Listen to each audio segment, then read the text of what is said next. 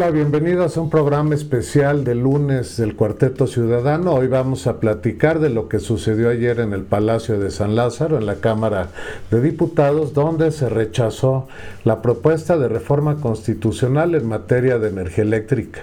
También vamos a ver muchas de sus conclusiones y por supuesto la discusión nos puede llevar a temas como el litio, la corrupción del gobierno o el futuro de nuestro país y específicamente las elecciones de 2024. Hoy platicaremos con ustedes, Javier Robledo. Muy buenas noches. Carlos Peralta. Buenas noches, gracias por estar con nosotros. Jorge Sainz. Buenas noches. Y Rafael de Pina, bienvenidos. Buenas noches a todos. Bueno, pues este, como muchos lo esperábamos, afortunadamente el día de ayer se dio el hecho de que no pasó la propuesta de reforma del señor presidente.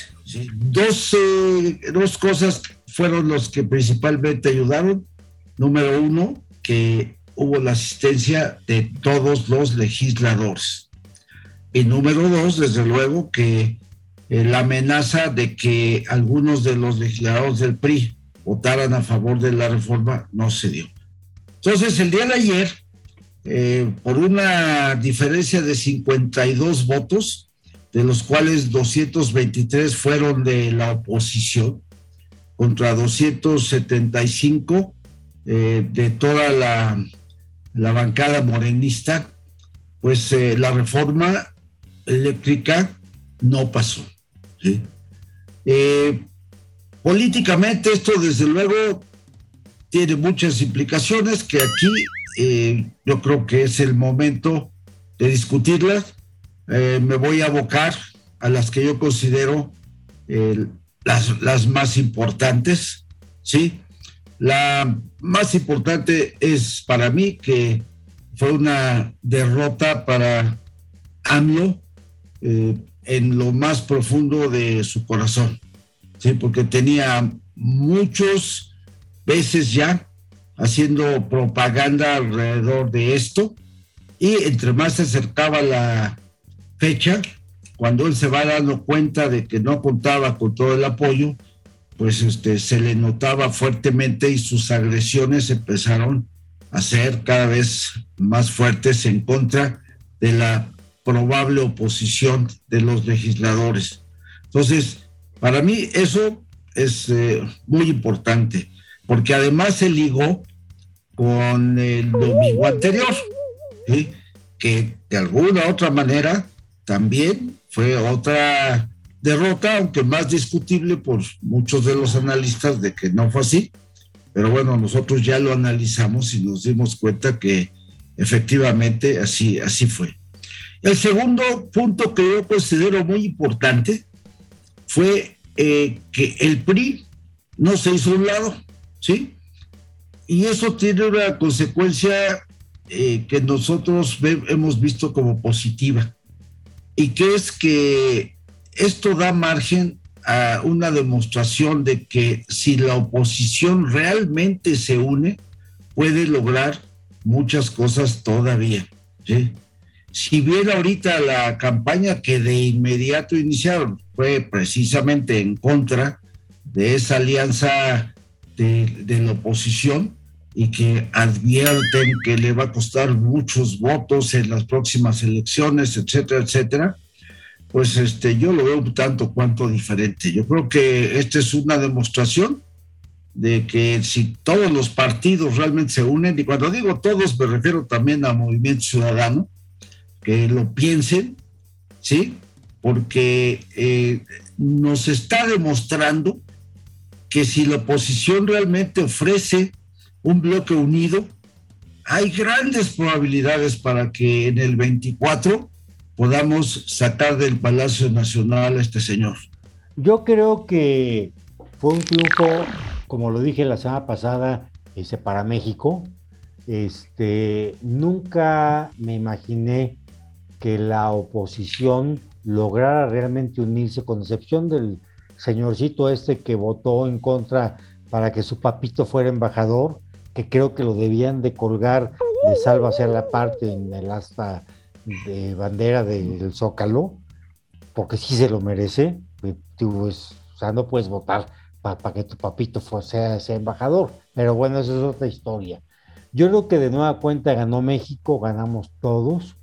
Y yo creo que sí tenemos un gran, un gran perdedor en esta, en esta votación. Se, se llama el magistrado Saldívar, ¿no? El payasete que por hacerle el jueguito al señor presidente, bueno, al payaso, al otro payaso del, de Palacio Nacional, votó a favor del, o sea, le, le, hizo el numerito a, a, a, AMLO y pensando que le iban a ganar. Y yo creo que ya el prestigio de Saldívar está no, no en el suelo, está en el lodo, está en el infierno, el desgraciado, porque no hay forma de que salga de ahí, ¿no? Y yo creo que sí, la derrota conjuntamente con la de hace ocho días es mayúscula para el, ese gobierno de, del PG, la 4 Hotel, el SPG, llámale ese como quieras, y yo creo que sí estamos ya en el umbral de un cambio importante. Si me dan chance, yo quisiera leer me encontré un, artículo, una, una, ponencia de Sarkozy de hace cerca de 15 años. Y quisiera leer el primer párrafo y el último párrafo, porque me pareció muy interesante.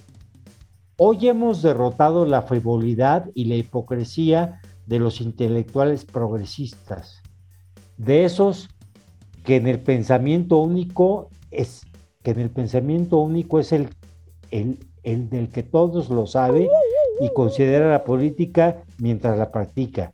Desde hoy no permitiremos mercantilizar un mundo en el que no queda lugar para la cultura. Desde 1968 no se podía hablar de moral. Y eh, ese sigue, sigue hablando y en el último párrafo dice, hoy debemos volver a los antiguos valores del respeto, de la educación, de la cultura y de las obligaciones antes de los derechos. Estos se ganan haciendo valer y respetar los anteriores. Creo que fue un discurso histórico de, Sarkozy y creo que viene muy al tema con lo que vivimos en estas dos jornadas electorales y de votación en estas en, en ese México, porque creo que la izquierda está empezando a, ser derrotada por los mexicanos que no queremos esas, esa forma de, vida, esa forma de ser que promueve el payaso ese que vive en Palacio. Y, y, y, realmente estoy convencido que lo que buscamos es un México próspero, que pueda tener inversión, desarrollo, etcétera, etcétera. Eh, yo quiero comentar el día de hoy que por fortuna coincidiendo con ustedes, efectivamente ganó México ante una propuesta que nació muerta de origen, llena de cuestiones irracionales por todo lo que se vio durante los siete meses que estuvo promoviéndola permanentemente en su foro, su Fatilis Mañanero, y seguido por todos los paleros que tiene pues en su corte, que vienen siendo desde el presidente de Morena, los diputados, los senadores, y toda la gente que recibe los apoyos y que de manera clientelar apoya todas sus acciones. Ejemplo de ello, el día de ayer en las afueras de la Cámara de Diputados, escasamente se veían 100, 200 personas. Algunos paleros también de, del régimen comentan que había más de 5 mil. 5 mil hacen bastante volumen y, y creo yo que nunca las existieron. Sin embargo, aparecen el coordinador de Morena, eh, algunos otros políticos importantes de, influencia morenista, y desde su propio discurso incendiario, pues prácticamente ahí mismo una cosa es lo que escupían hablando y otra cosa la reacción de su, expresión corporal. No, el triunfalismo de sus palabras no correspondía a la manera en que ellos se observaban se veían derrotados de antemano. Y tan derrotados estaban que el mismo presidente había advertido días anteriores que prácticamente este asunto no se iba a dar. Y para consuelo de no sé quién, que iba a sacar inmediatamente la ley del litio, que hasta el día de hoy pues no se ve eh, con plenitud en qué consista, pero fue aprobada por Fact Track inmediatamente, sin la presencia de la oposición, como que es algo que, pues, que ya estaba consignado en la propia Constitución y que él lo sacó en el ánimo de que sus seguidores no vieran derrota tras derrota, como bien lo acabas de comentar, Charlie, porque van muchas seguidas desde la elección que perdió atrozmente la científica anticientífica Sheinbaum en el Distrito Federal, Ciudad de México, hoy, este, ya desde ahí ya viene en picada todo lo que es su movimiento. Y si lo sumamos a que toda la gente que lo están comentando los propios diputados, que se expresaron en contra de la reforma, se les está denominando traidores de la patria término muy fuerte, difícil de comprender que es una traición a la patria, porque en tiempos de guerra es más sencillo poder ubicar qué es un traidor a la patria, pero en términos políticos es complicadísimo hacer una aseveración tan temeraria. ¿Por qué digo temeraria? Porque de manera incendiaria el presidente está prácticamente incitando a todos sus seguidores, a todas las gentes que puedan creer en él, que ya se vio en la votación de revocación pasada, que cuando muchos llegaron a 16 millones, se cuestionaba en el programa anterior si era piso o techo. Con esto que sucedió, yo lo veo como piso tendiendo a llegar al cimiento, o sea, va para abajo. Y en ese sentido, pues también me quedo pensando si personas como nosotros, que siempre estuvimos en contra de, entre otros temas, en este de la reforma energética, pues ya nos podemos considerar traidores a la patria en el concepto que maneja este señor. Y sumado a ese concepto, pues somos más de 90 millones de traidores a la patria. ¿Qué significa eso por deducción? Que los verdaderos traidores de la patria vienen siendo los morenistas, los que están acabando con este país. Ya que Carlitos nos citó a un presidente, yo voy a citar a otro. Ayer le mandó una carta al López Obrador a algunos de sus diputados, entonces se las voy a leer, ¿no? Hola, diputados y representantes del pueblo bueno. Lo que pasó ayer en la Cámara demuestra que no soy autoritario. Estos pinches traidores de mierda nos echaron para atrás nuestra reforma. Por ello, les voy a mandar una ley de litio a la que no le pueden mover una pinche coma para que la autoricen mañana. Viva la democracia y la libertad.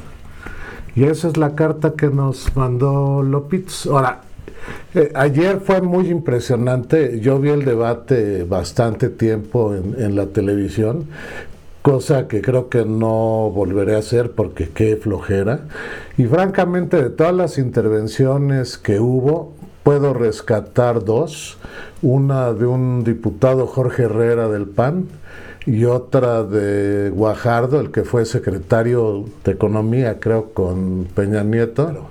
Y, realmente muy buenos discursos, aunque a Guajardo luego eh, los morenistas lo insultaron y lo callaron y se peleó con la que estaba presidiendo la sesión y ya sabes, ¿no?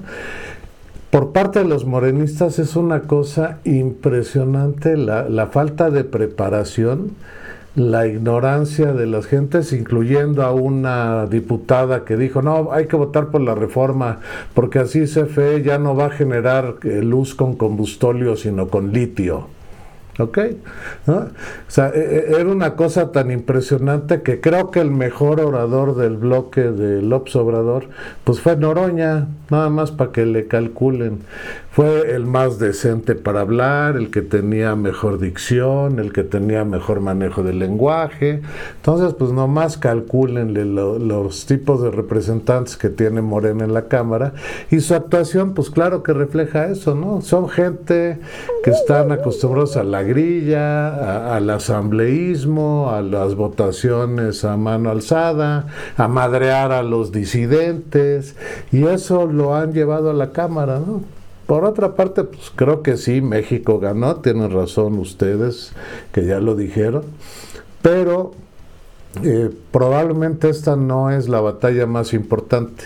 La batalla más importante que viene es la modificación constitucional que va a pretender hacer el presidente respecto de la cuestión electoral.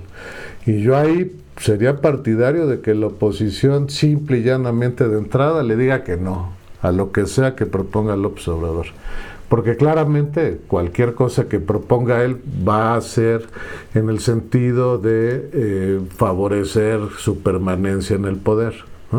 Pero bueno, regresando al tema, pues ahora habrá que ver, Javier, que la solución de todos los amparos y todos los procedimientos jurídicos que están pendientes, con esa indefinición en la que nos dejó la Corte con la ley de la industria eléctrica, ¿no? Sí, desde luego, por eso les decía hace rato que eh, técnicamente todavía falta analizar el desmadre que dejaron con eh, la modificación a la ley y con lo que aquí ya se negó, ¿no? Porque efectivamente sí, eh, va a haber necesidad de algún análisis en qué, cómo quedamos. Pero me voy a referir un poquito ya a lo que acabas de mencionar, porque yo también tuve la curiosidad de estar este, monitoreando los debates y todos estos actos, ¿no? Y, podría eh, yo, yo agregar un comentario que ya lo habíamos hecho de todas las maniobras, las marrullerías que Morena empezó a hacer alrededor precisamente de esta fecha, ¿sí? Que primero era el 13, que después, ah, no, espérenme, hasta el domingo, todo en búsqueda eh, de tratar de minimizar la asistencia, en principio de los diputados, lo cual, como ya dijimos aquí, bueno, pues este, caray, qué bueno que todos los de oposición fueron, ¿sí? No faltó prácticamente nadie y eso, pues, este, es de alabarse, de que eh, sabían que esas maniobras se, daban y que hay que rechazarlas y así fue, ¿no? Finalmente. Pues yo todavía vi este debate como una, todo un, intento de marrullería más. Eh, es decir, eh, ellos sabían que si asistían todos los diputados estaban perdidos, ¿sí? Y lejos de acelerar su muerte, por decirlo de alguna forma, este, la trataron de hacer cansada otra vez. Yo siempre tuve la impresión, estos cuatro quieren llegar a las 3, 4 de la mañana y a ver si es ahora, ya se cansaron y a ver si votan al revés, ¿sí? Eh, cosas de esa naturaleza. Eh, ¿Por qué? Porque eso es la única explicación que tengo para este, tantas intervenciones, tal como lo acaba de mencionar Rafa, tan ridículas, por parte de los morenistas y otra que otro también de la oposición, pero en general yo vi a la oposición un poquito menos mal, ¿no? Un poco más centrada alrededor de eso. Eh, también vi la de Delfoso Guajardo, que también me pareció de las buenas. No vi la de Doroña, aunque sí escuché comentarios favorables este, de esa intervención, ¿sí? Inclusive pues, de los mismos morenistas, ¿no? Que decían que había sido la mejor de los morenistas fue la de Noroña. Bueno, pues este, por lo menos, digamos, la, la mejor de la oficialidad, ¿no? De parte de ellos. Entonces, sí creo yo que todavía eh, en la Cámara el domingo a las diez y media de la noche, que todavía no se votaba, pues este, yo los vi con una, una intención así como de que, hijo, se me hace que se van a ir muy tarde. Y por otro lado, eh, eh, ¿qué, ¿qué, es lo que provoca? Pues desde luego eh, el desgaste inútil de que ya no hay argumentos estrictamente, ¿sí? A reserva que después analicemos un poquito más esto, Eh, eh, yo les he manifestado mi opinión, pero la reitero aquí.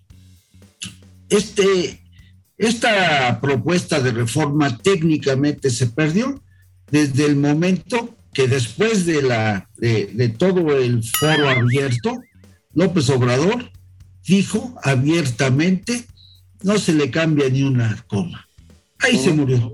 Yo creo que había muchos espacios de negociación. Yo siempre manifesté que técnicamente había una coyuntura muy sencilla. Su principal objetivo, la piedra más eh, dura que traen en el zapato, es el famoso autoabasto, que ni siquiera corresponde a la reforma de Peña Nieto, ¿sí? Viene desde Salinas de Gortari. Esa es la piedra de Bartlett, ¿sí? Eso es lo que realmente le interesaba.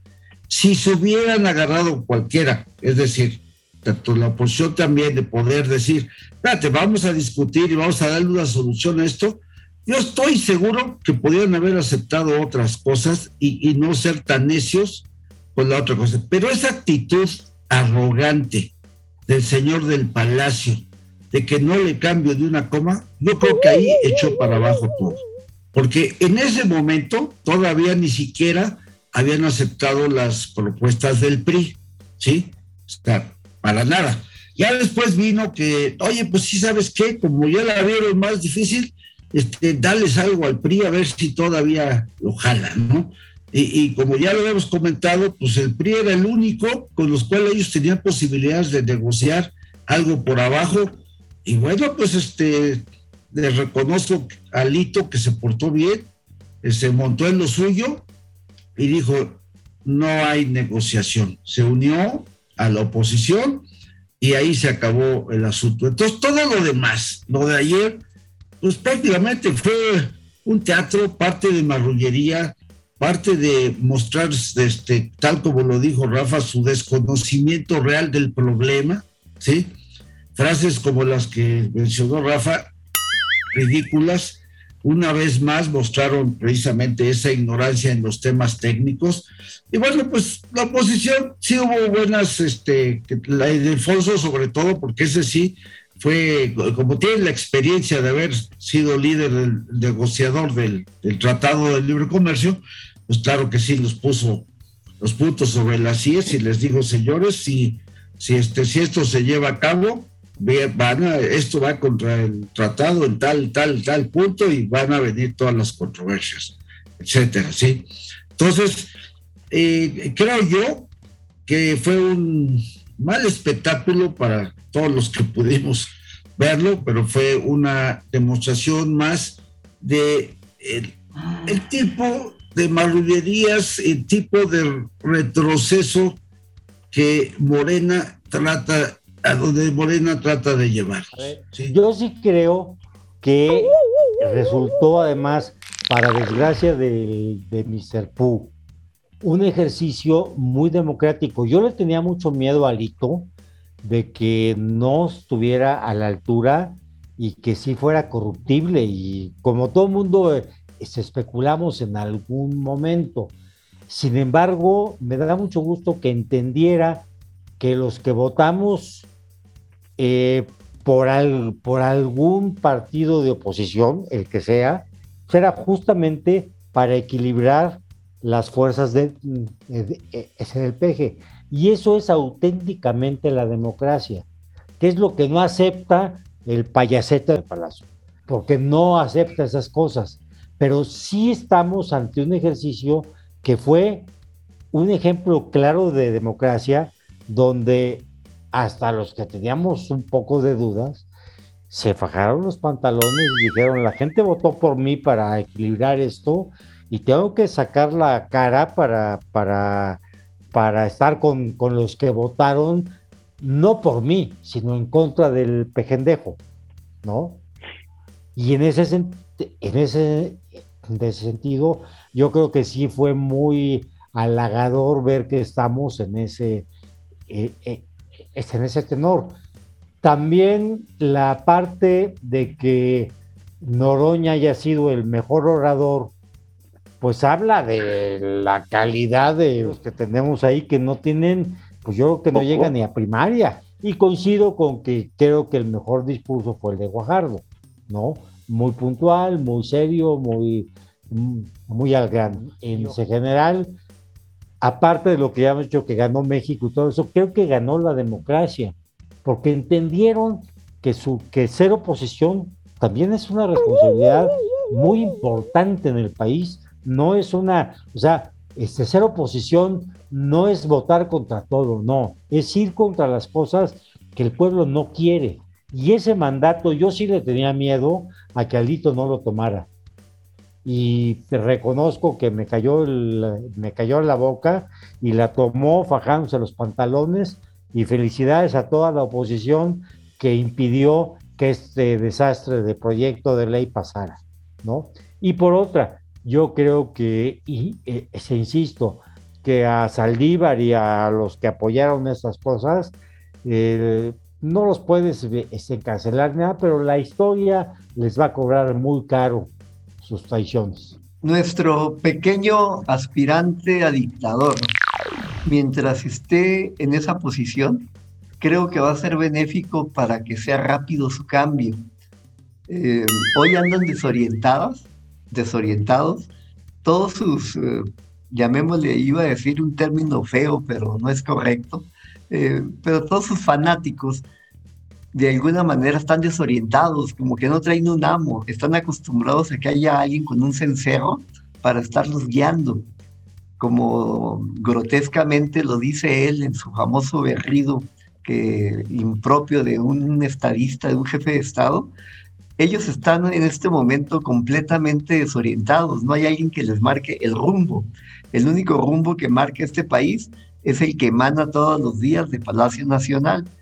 Por fortuna, la mayoría de los mexicanos ya nos dimos cuenta que ese rumbo nos va a llevar al precipicio, es errático, es un rumbo que no tiene un final feliz. Estamos hablando de que todos los temas que oculta y, considero que a raíz de lo que sucedió ayer con la no aprobación de la reforma de la industria eléctrica, no va a pasar ya ninguna otra reforma constitucional. La oposición ya se dio cuenta de que no cuenta con ese respaldo que siempre él ha pregonado, 30 millones de votos, ya se dio cuenta que no llegan ni a 30. Está cuando mucho, como lo dije anteriormente, en un piso de 16 con poca tendencia que suba es el voto que tiene comprado cautivo, lleno de acarreados, de gente que le dé favores, eh, o X, o muchas personas que trabajan con él muy cercano y no quieren perder el hueso que en este momento se están comiendo.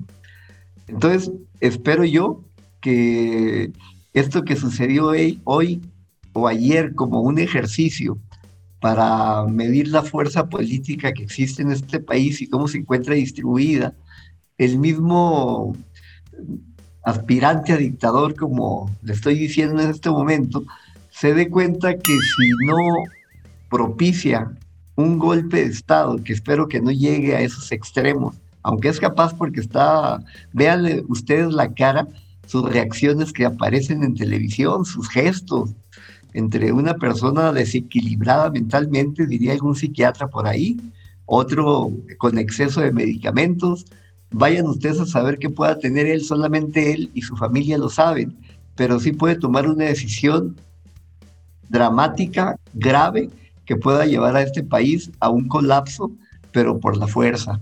Pues sí, ese es el riesgo, creo yo también, el, autoritarismo con la frustración que debe tener este personaje que nos gobierna, eh, de que no le ha salido nada de lo que ha planeado eh, especialmente en los últimos meses, pues ve a saber dónde va a desembocar, ¿no? Ese es el gran peligro de que tenga el ejército, no sé si decir comprado, pero al menos con muchos beneficios económicos y haciendo una serie de cosas que no deberían estar haciendo, ¿no? Y por otra parte, pues la verdad es que yo no sé si es a propósito o no pero pareciera que todo lo que hace tiene que tener conflicto, ¿no? Y voy a hablar de la ley que hoy aprobaron en la Cámara de Diputados, los diputados de Morena, sin estudio en una comisión, sin un dictamen de comisión, lo cual de entrada ya pone en duda que, que esa ley vaya a tener alguna validez, pero además Acuérdense que las leyes en México tienen que pasar por las dos cámaras, no las puede emitir una sola cámara. Entonces esa ley la tiene que enviar la Cámara de Diputados a la Cámara de Senadores para que ahí la vean. Y si bien Morena tiene los votos para pasarla en el Senado, yo quiero ver qué va a hacer Monreal, porque desde mi punto de vista, lo que pude leer hoy de la ley que aprobaron en la Cámara, eh, es anticonstitucional. no es sorprendente, pero es anticonstitucional y es anticonstitucional porque en la Constitución, en el artículo 27, se dice que todo lo que está en el subsuelo del país es propiedad de la nación, pero se limitan algunas cosas muy específicas para que puedan ser explotadas en exclusiva por el gobierno. O sea, las demás a través de una concesión se pueden hacer. Entonces, el litio, que creen? No está dentro de ese listado de sustancias o minerales que están reservados para que la nación sea la única que la puede explotar. Entonces es anticonstitucional la ley. ¿no? Entonces la posibilidad de que se pueda aplicar, por ahí va a empezar, todo el mundo se va a empezar a amparar, empezando por una eh, empresa china que ya está trabajando en Sonora con eh, empezando a extraer litio. Por otra parte, pues a ver si Monreal le va a dar trámite a la famosa ley, ¿no? Eh, el periodo ordinario de las cámaras concluye el 30 de abril. Hoy estamos a 18 de abril. Es decir, quedan cuando mucho 12 sesiones, seguramente menos porque no tienen sesión diario, pero cuando mucho 12 sesiones en la Cámara de Senadores. Pero además en la Cámara de Senadores hay otros asuntos que ya están haciendo cola para ser analizados. No, no pueden este, quitar todo y retrasar todo para darle eh, rapidez a esto. Y, y insisto, Monreal yo creo que puede empezar a aprovechar, dado que nos queda claro a todos que no va a ser el candidato del PG, este, pues va puede empezar a mostrar cierta independencia de decisiones para tratar de posicionarse con alguna otra fuerza política. Entonces va a estar interesante ver ese proceso, ¿no? Yo quisiera pedir un favor a Javier. Técnicamente, en la grabación del miércoles, ¿nos podrías explicar al auditorio que, que tenemos, que creo que cada vez va creciendo más, ¿Para qué sirve el litio? Yo creo que no amerita una respuesta así de a bote pronto, sino que le des dos, tres, cinco minutos a una explicación este, técnica para que todo el mundo entendamos cuál es la importancia del litio. Si ahorita estamos hablando, está de moda, el presidente ya habló de la ley del litio, etcétera, etcétera, pero ¿para qué sirve? ¿Cuál es la importancia eh, técnica de litio y por qué lo quiere proteger? El detalle del litio es una situación técnica comercial, entendémoslo de esta manera. ¿eh? ¿Por qué? Técnicamente, el litio sirve como un elemento fundamental ¿sí? para la fabricación de baterías, ¿sí? que inclusive, bueno, pues son las baterías, entre comillas, del tipo y aparte voy a llamar modernas, no la batería que estamos acostumbrados a conocer de los grandes que aparecen en los autos, ¿sí? Sino el tipo de baterías que usan los eh, celulares, todos los aparatos electrónicos, ¿sí? Y digo, de hecho en un lenguaje simplista. Y ya un poquito más allá, es también muy importante para la fabricación de baterías ya de mayor tamaño, que son usadas precisamente en los conceptos de almacenamiento de energía. ¿Sí? Digamos, esos ya son usados cuando yo quiero generar, por ejemplo, fotovoltaicamente y quiero almacenar esa energía, entonces hay que, hay que adicionarle un conjunto de baterías de los cuales el litio forma parte fundamental. ¿Por qué? Por los tamaños, sobre todo, ¿sí? Por la tecnología que se usa. Entonces, la importancia del litio, desde luego, comercialmente y técnicamente es en el uso de baterías, ¿sí? Y este, la, la próxima semana les doy un poquito más de detalle. Esa es la importancia que se le está dando ahorita. Pero voy a continuar un poquito con este tema, ya que lo tocó Rafa, ¿sí? Eh, también relacionado con lo que pasó el día de hoy, ¿sí? De que este, ya aprobaron esa ley, que por cierto, este, me enteré de que la oposición había abandonado el recinto eh, de San Lázaro, ¿sí? Se protesta eh, por eso que hicieron de que no pasó por comisiones, no, se, no, no hicieron ningún comentario, ¿sí? Efectivamente, ratifico lo que ya comenta, comenta Rafa. En principio, el litio como tal, ¿sí? Es un elemento que sí está contemplado en la Constitución, pues que es del país. Entonces, ese concepto que también ha manejado erróneamente el señor del Palacio de que estamos nacionalizando, no están nacionalizando nada, ¿sí? Ya de, de hecho, por estar abajo, es, este, es del país, ¿no? Pero sí, sí está haciendo que está limitando la explotación del mismo, ¿sí? Eso es lo que realmente eh, está haciendo con esta nueva ley. Más que nacionalizar, es que está limitando esa explotación a que tiene que ser el gobierno quien sea la explotadora de ese mineral, ¿sí? Ahora, estrictamente hablando, ese, el, litio no, nada más se saca y ya está ahí, ¿no? Ustedes saben que es un proceso minero.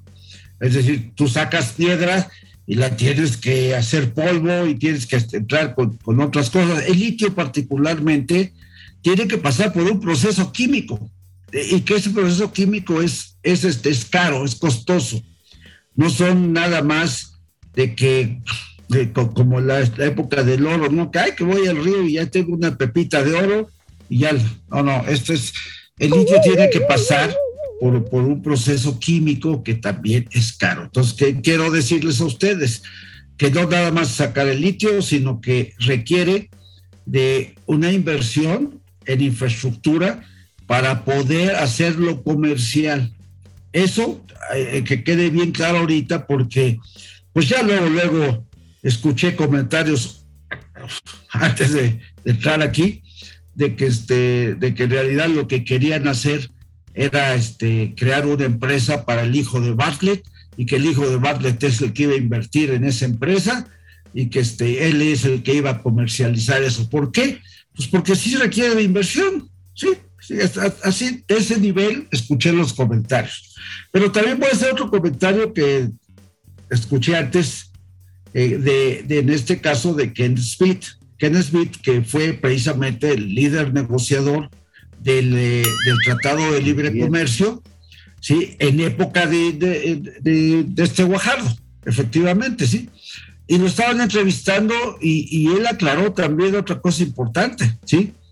El litio no está en el Tratado de Libre Comercio como una reserva. Si eso lo hubieran querido hacer por decirlo así, exclusivo del gobierno, tenían que haberlo hecho una reserva en el Tratado de Libre Comercio que está firmado ahorita.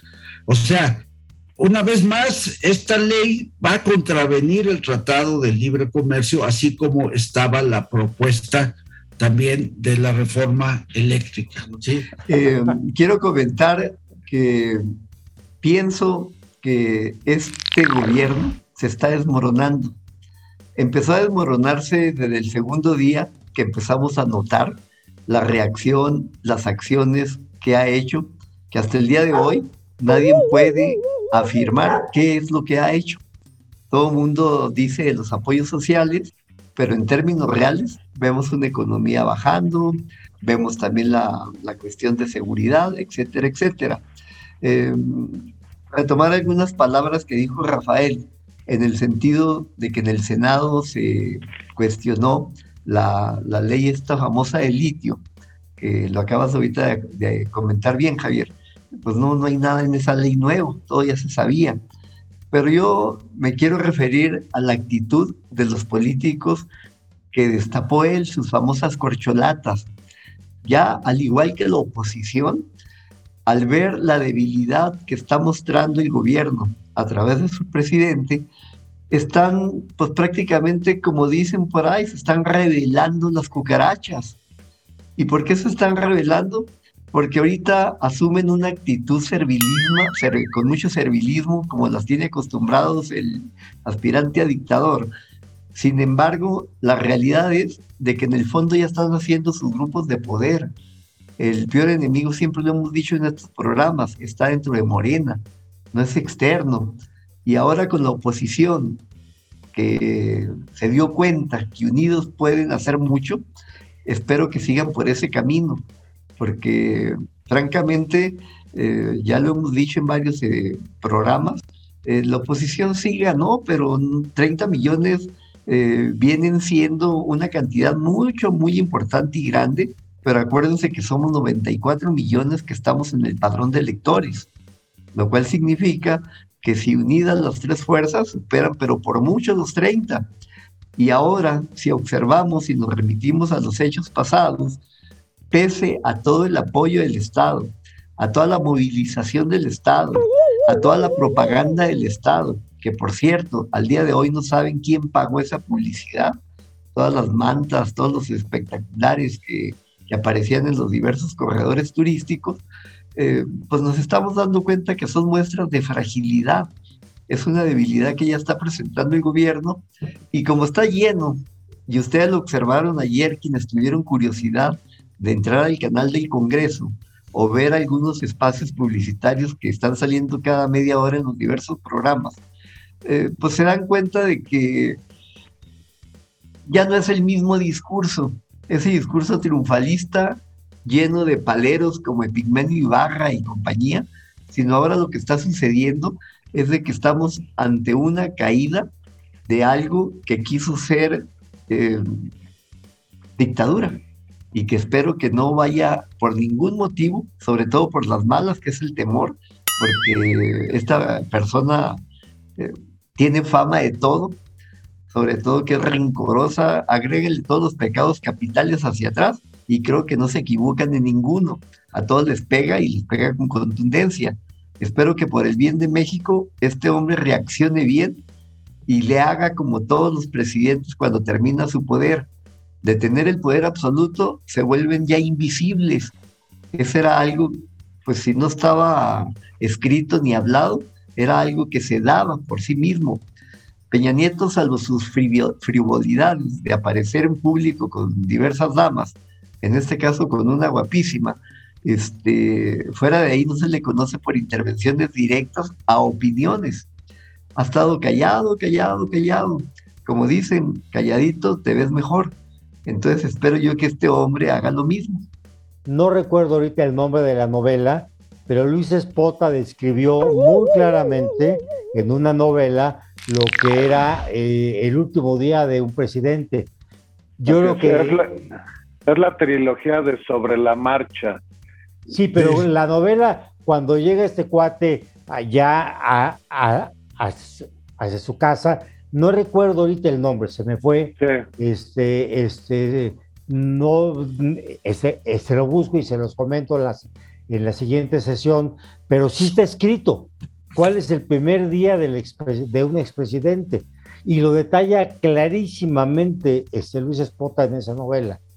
¿no? Entonces, este, este, ojalá este señor se apegue a esos escritos y no intente hacer una estupidez.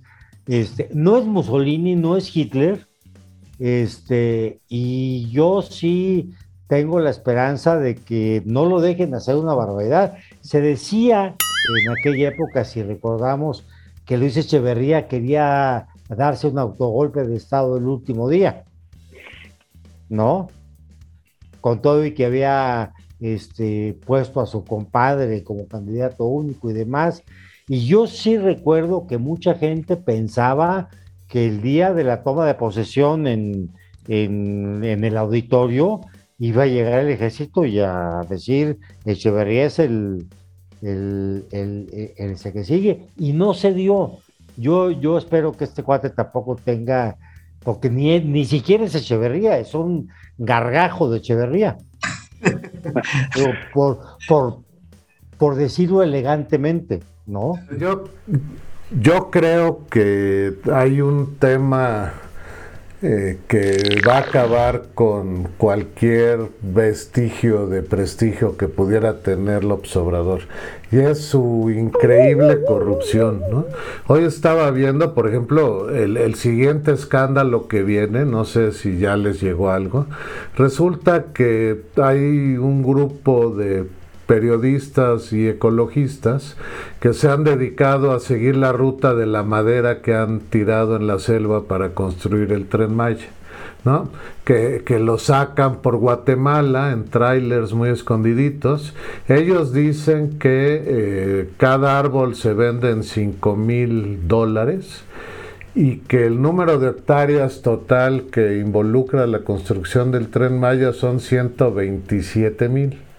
Entonces, pues ahí alguien nos podrá hacer una cuenta de qué estamos hablando y pues, seguramente en algún momento sabremos quiénes están involucrados, pero esa superioridad moral con la que este señor eh, consiguió convencer a mucha gente para que votara por él. Le está perdiendo y yo creo que eso es gran parte de lo que se está viendo en la baja participación de cosas que él convoca, ¿no? Y, de un gran odio que la gente fregada le va a seguir agarrando de aquí al final del sexenio, porque se van a dar cuenta que cada vez están más ricos López Obrador, Bartlett y los demás de la cofradía, y cada vez estamos jodidos más todos los demás, pero especialmente pues quien está más jodido siempre es el que menos tiene, ¿no? al que disque estos eh, salvadores les dijeron que los iban a sacar de ese estado, pues resulta que tenemos en la mitad del sexenio ya 5 millones más de pobres. Eh, seguramente en lo que resta al menos juntarán otro tanto. Entonces, eh, por ahí yo creo que es donde López Obrador va a perder mucho al final del sexenio. Además, mientras más se acerque al final, más desesperado va a estar y más barrabasadas va a tratar de hacer.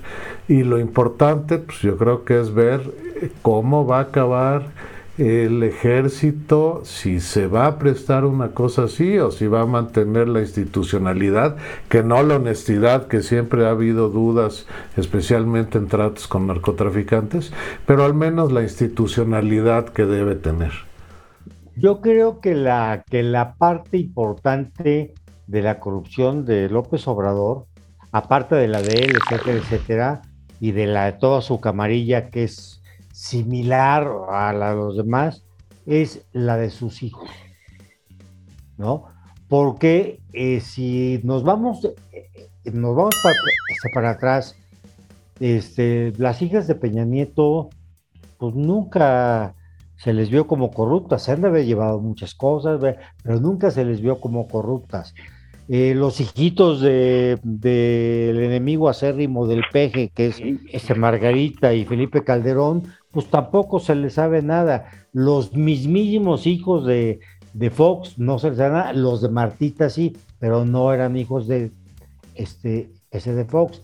Si te vas este, este para atrás, inclusive el, pues yo creo que llegamos a los hijos de, de Miguel Alemán, pero sus fortunas las heredaron. Miguelito Alemán no, no hizo lana en el sexenio de su esto porque era muy chico, ¿no? Pero su fortuna pues, pues fue heredada. Eh, este, este, Cuauhtémoc Cárdenas, pues también heredó la lana. En cambio, estos zánganos rateros sí han chupado directamente del Estado, del erario, de compromisos de poner gente, no sé cuánto cobra el Junior Andy por cada puesto, pero ahí sí, sí es uno de los grandes pecados capitales de este señor, el dejar que sus nenes se hayan hinchado descaradamente de lana, cosa que yo me atrevería a decir que ningún otro presidente lo había hecho con ese descaro. Inclusive los hijos de, Echeverría, que ya eran grandes, los Díaz Ordaz, seguramente se llevaron mucho, pero no con ese descaro, no con esa, con esa, este, este, con, con esa voracidad que lo están haciendo este trío de rateras, ¿no? Así es, Charlie, justamente de eso quiero comentar. Ahora que se avecina, ya estamos viviendo prácticamente el cuarto año de gobierno y que ya se avecinan algunas elecciones, como rumbo al 2022, 2024, perdón. Entonces, estamos hablando de que la moda que va a existir en la 4T, que ya existe desde hace, desde que empezó, pero que se va a potencializar, a partir ya de este momento es la corrupción, el eje principal de su campaña. No engañar, no robar y no traicionar. Pues todo eso se va a convertir en su lema de campaña, no más que a la inversa. Hay que robar, hay que traicionar y hay que mentir. Entonces, eso se va a reflejar en la compra de votos y en la desesperación que ya va teniendo la propia presidencia, porque ve muy lejos ¿Dónde está la salida del túnel? Eh, a dedicarse a trabajar, imposible, nunca lo ha hecho. Entonces, lo que yo sigo pensando es de que esa forma de vida que vamos a ver con naturalidad, porque ya acabó con todas las instancias fiscalizadoras, o se le sumaron como paleros al régimen, porque pues de hecho es parte del gobierno, está, va a ser descarado ahora sí el robo. Y ustedes lo van a observar ahora en las elecciones para seis gobernaturas que se avecinan próximamente. El acarreo, eh, las dádivas, simplemente por acudir a estar de paleros afuera del el Palacio Legislativo. El día de ayer entregaban bolsas y en cada bolsa iba un billetito de 50 pesos. No, imagínate. Pero así abiertamente se veía, se veía de una manera tal cual. Y el compa que iba por la bolsita, pues casi nomás iba por la bolsita, se hacía tonto un rato observando porque hacía mucho calor y se iba. De ahí que se, se vio poca gente. Probablemente sí otorgaron, sí fueron cinco mil personas, pero más bien yo digo fueron cinco mil los que recibieron despensas. Yo creo que con, con esas imágenes, Jorge, hay que tener mucho cuidado porque sí se hizo descaradamente con la votación del, pasada. de este pasada. A mí no me que y además como estos cuates mienten con todos sus dientes, yo creo que este, la oposición y todo el mundo pues ya se acostumbró a que pues, si, te, si te enseño una imagen de corrupción de hace ocho días, pues también vale para esta. No sé si lo hayan hecho, no tengo idea.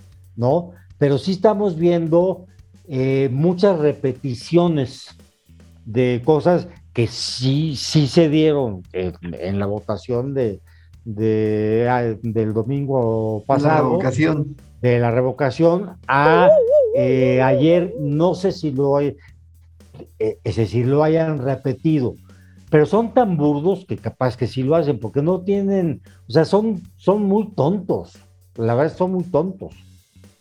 Eh, ya habíamos comentado hace ocho días, precisamente cuando analizamos los eventos del, domingo anterior, que, eh, desde mi punto de vista era que todo eso que pasó era eh, abierta provocación al INE, con un propósito mucho más específico, retar al INE y después al TRIFE. Este, yo creo que eso eh, era un caso especial, pero que también efectivamente nos dejaba ver pues ese regreso a las eh, maniobras echeverristas o del, como dijimos, ¿no? Al más puro estilo priista antiguo. Exactamente. Pero particularmente lo que pasó ese domingo, aquí pues, es, es, lo que yo opiné, este, que había que tener cuidado nada más porque era una maniobra dirigida 100% hasta a retar al INE y al TRIFE, ¿sí? Para ver si era que les echaran sus huestes.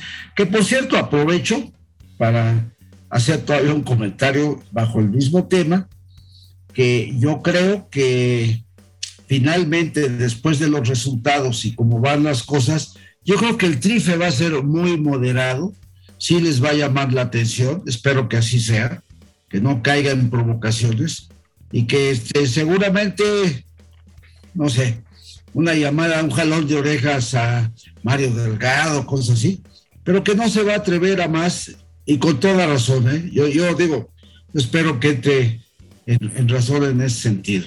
¿eh?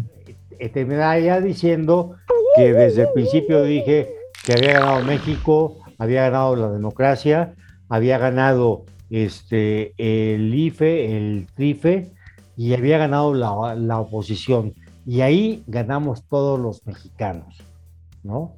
Y el único que está perdiendo es un, este, el movimiento morenista de la 4T que no tiene ni pies ni cabeza para nada. Yo creo que, que la, la victoria alcanzada el día de ayer eh, también puede servir como una referencia de a ver hasta dónde eh, se atreven y van con la reforma electoral. ¿Por qué? Porque precisamente ya se tiene el antecedente que si la oposición sigue unida en esas condiciones, no va a alcanzar las dos terceras partes. Entonces, este resultado de ayer indirectamente favorece a la supervivencia de México. Y ojalá y así también lo vean. Este, y también por ahí andaba la otra reforma de la Guardia Nacional que por ahí anda, ¿no? Pero esa no tiene tanta importancia como la reforma electoral, ¿sí? Entonces, eh, ese también, digamos que pues es una consecuencia de la victoria de ayer. Comento que a nivel de conclusión, efectivamente México ha venido ganando las últimas peleas electorales hablando. Eh, el gobierno actual ya lo conocemos, ya dio todo lo que tenía que dar, viene en franca picada. Espero que los partidos antagónicos al gobierno eh, se pongan las pilas para que de alguna manera sea un momento de levantarse y tratar de buscar a un líder que los una.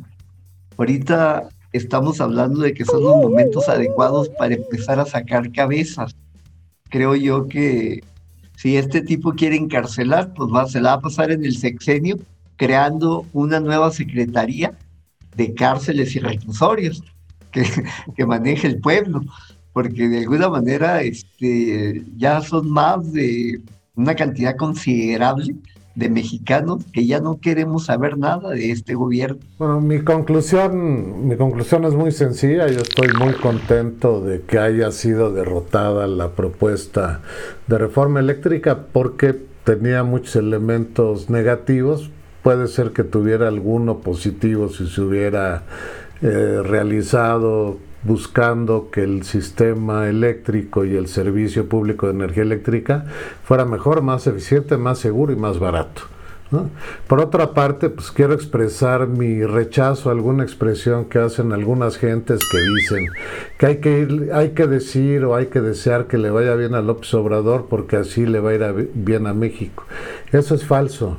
López Obrador no quiere que le vaya bien a México. López Obrador quiere apoderarse de México y explotarnos como país, como individuos, mientras nos dejemos él y su grupo de marrulleros que tiene alrededor. Entonces, perdón, yo necesito, quiero que le vaya mal a López Obrador para que en 2024 se vayan a su casa, se vayan a hacer manifestaciones, que es lo único que saben hacer bien, y tengamos otra vez en México un gobierno serio, profesional, con muchas limitaciones, también con algo de corrupción, pero que en el fondo tiene la intención de que este país progrese.